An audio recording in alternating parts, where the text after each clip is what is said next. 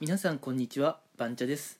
今回もですねまた働き方のお話をしていこうかなと思います。もしね働き方について興味のある方がいましたら最後までお付き合いくださいという感じです。はい。ではね今回は一体何を話していこうかというとあのまあリモートワークとか在宅ワーク、うん、働く場所についてねちょっとお話ししたいことがあるのでしていこうかなと思います。うん。まあ相変わらずですね、えー日本では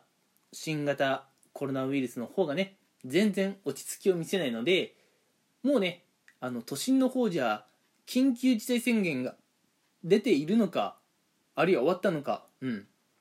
もう正直ねそれすらもよくわからないような状況になっていますね。もうそれくらい緊急事態宣言っていうのはもう長期化しちゃっていますと、うん、でこの緊急事態宣言の長期化っていう影響もあって、うん、ここ12年でね、まあ、お仕事オフィスに行ってやるんじゃなくてまあリモートでねされる方が結構増えてきたんじゃないかなと思います。とはいええー私はもうほぼ毎日出社してましたけどもリモートワークと私ほとんどやったことないんですけどね。うん。ただまああのーねそれこそ新型コロナウイルスに感染しないように万全の対策を取っている人っていうのはリモートワークをされているんじゃないかなと思います、うん、でねちょっとここで気になったのがまあ先日ある記事をちょっと見つけたんですね、うん、その記事っていうのがこう在宅ワークをやっていたらね、うん、隣の、えーアパートの部屋からねあアアパートの隣の部屋かな、うん、から発狂する声が聞こえてきたっていうような記事をね見かけたんですよ、うん、まあリモートワークとかね在宅ワークされている方はまああのなんでねいきなり、えー隣の部屋から発狂する声が聞こえてきたのかっていうとまあなんとなく見当つくかもしれませんね。うん。あの在宅ワークされる方ってまず自分のこうお家で目が覚めるわけじゃないですか。で自分の家で朝ごはんを食べてこう朝の身支度っていうんですか？をするわけじゃないですか。でそこからお家の中で、まあ、お仕事を始めてで、まあ、お家の中で仕事を終えてお家の中で洗濯をして夕飯作ってね。まあなんか軽くストレッチなりなんなりして、うん、一日中家の中にいるわけですよね。うん。まあ一日中家の中にもいればね。そういう生活が1年以上も続けばそれは発狂したくもなりますよ。うん。だって世界ってめちゃくちゃ広いのにさ皆さん1日とか1週間とか1ヶ月とか1年をずっと家の中で過ごすわけでしょ？そりゃ辛いっすよ。うん。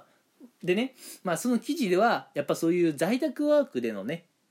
積もりに積もったストレスが爆発してこうやっぱ発狂してしまったと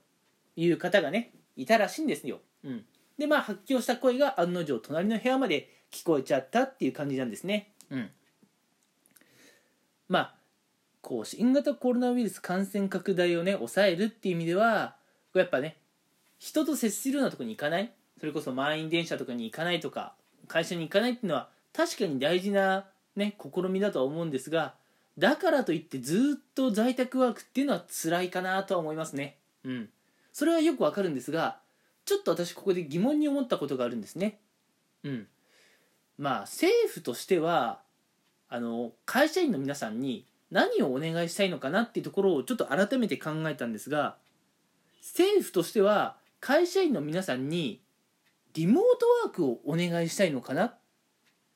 それとも在宅ワークをお願いしたいのかなっていうのはここ最近ちょっと疑問なんですね。うん、もし社員の皆さんに在宅ワークをお願いしたいのであればまあそれこそね仕事の時も家から出るなってことなので、まあ、今のね記事のようになってしまうわけですよ。うん、ただもし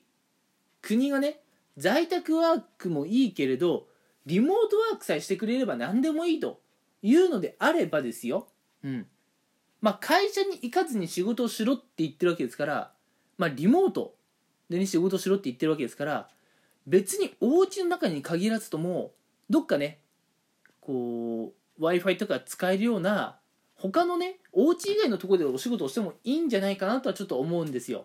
うん。まあ実際ねそういう適した場所を見つけるのって大変だとは思うんですけれどね。うん。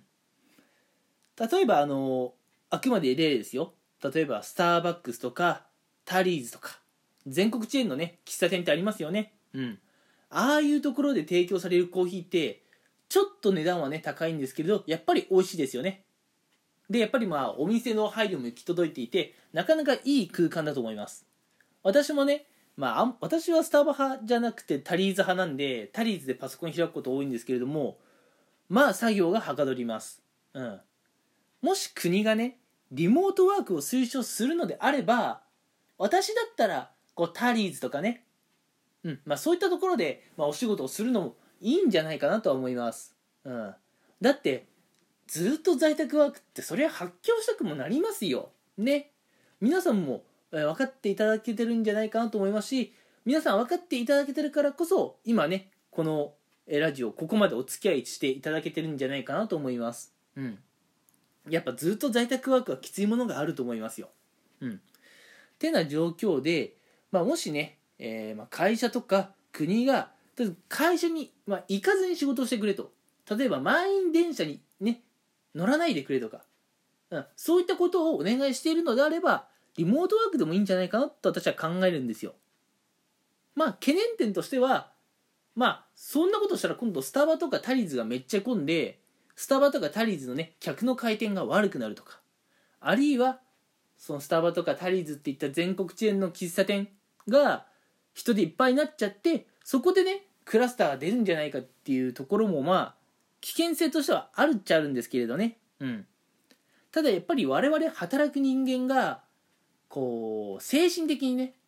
うん、健康でいながらかつまあオフィスに行かないで働くためには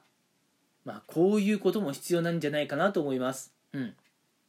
だからずっと家の中で仕事をするのは間違いなく辛いでしょうっていう意見と、まあ、家の外でありオフィスじゃないところで働ける場所を見つけることも、まあ、大事なんじゃないかなと思います。うん、でこの時に一番辛いのがやっぱり会社もねこうお客様情報とか扱ってることが多いのでセキュリティを意識している会社もあると思うんですがセキュリティを意識している会社はですねもう家か会社かの2択なんですね。そんなスターバックスでパソコン開いててそのパソコンの画面を誰かにチラ見されたらまずいとかね、うん。まあ、そういうことも全然あると思うんですがそういったことを意識するとやっぱり家か会社かの2択になっちゃうんですよね、うん、なんでそういう方は週の半分を家で週の半分をオフィス行けばいいと思うんですよね、うん、だからそのこのあれですねリモートワークの普及によってオフィスの数は少なくはなると思うんですがオフィスがねこのまあ日本社会から消えることって絶対ないと思っていて、うん、やっぱオフィスっていうのは社員が精神的にねこう健康に働くためにね必要な環境を提供してるとも言えるんですよ。うん。えー、まあちょっと話がそれちゃいましたけれども、うん。まあ、もしね、えー、政府とか国が我々働く人間に、まあ、あの会社以外でね働いてくれっていうふうに要請しているのであれば、うん。まあ、たまにはねこう喫茶店とかあるいは図書館の自習室とかもいいと思うんですけれどもそういったところで働くっていう工夫もね視野に入れてみたらいいんじゃないかなと思います。そうじゃないとやっぱり発狂しちゃうと思います、うん、